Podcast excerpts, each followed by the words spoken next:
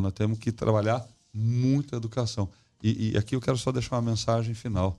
Né? O que está levando os nossos jovens, as nossas crianças a questionarem o sistema educacional? Será que o que nós estamos entregando naquele modelo tradicional é o caminho correto? Por isso que eu digo que cada período é um período extremamente diferente do anterior. A sociedade está numa transformação rápida, a dinâmica é rápida e os estados têm que acompanhar, pelo contrário, têm que puxar essa mudança.